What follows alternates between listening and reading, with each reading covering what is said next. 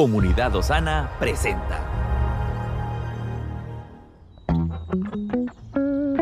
Cada día tiene su propio afán. Pero también hay nuevas misericordias que disfrutar. Hoy es un nuevo día.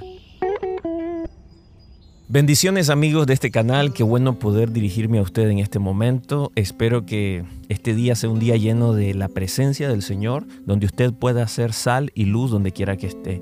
Agradecemos el poder estar usted suscrito a este canal y también compartir este contenido que lo estamos haciendo con mucho cariño para poder llegar a aquellas personas que quizás necesitan una palabra de aliento. Hoy quiero compartir con usted una reflexión que lleva por título Jamás nos abandona.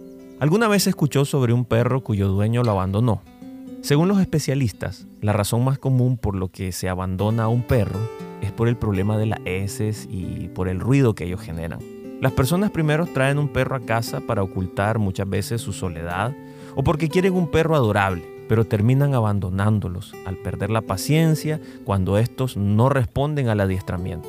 El Centro de Protección Animal está repleto de perros que fueron abandonados por estos motivos. Muchos cristianos se inquietan a pesar de tener fe y el tamaño y el tipo de temor no es muy diferente al de las personas del mundo. Es como si pensaran en secreto que Dios es como el dueño de un perro que abandonará a su pueblo fácilmente. Pero esto no es así. Nuestro Dios que nos salvó a través de Jesucristo no es como el dueño de un perro que lo abandonará porque le molesta. Por el contrario, Él nos aceptó como hijos suyos hasta la muerte de su Hijo único. Dios Padre jamás nos abandona a nosotros que somos sus hijos. El clamor de Jesús cuando se sintió abandonado en la cruz es el grito de Dios prometiéndonos que jamás nos dejará. La razón y el objetivo de la cruz es Emanuel, el Dios que nos acompaña en este momento y en este lugar a nosotros que estamos inmersos en el miedo por el pecado y las heridas.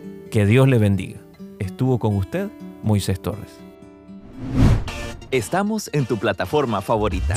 Recuerda que puedes escucharnos en Spotify, Apple Podcast, Amazon Music y Google Podcast.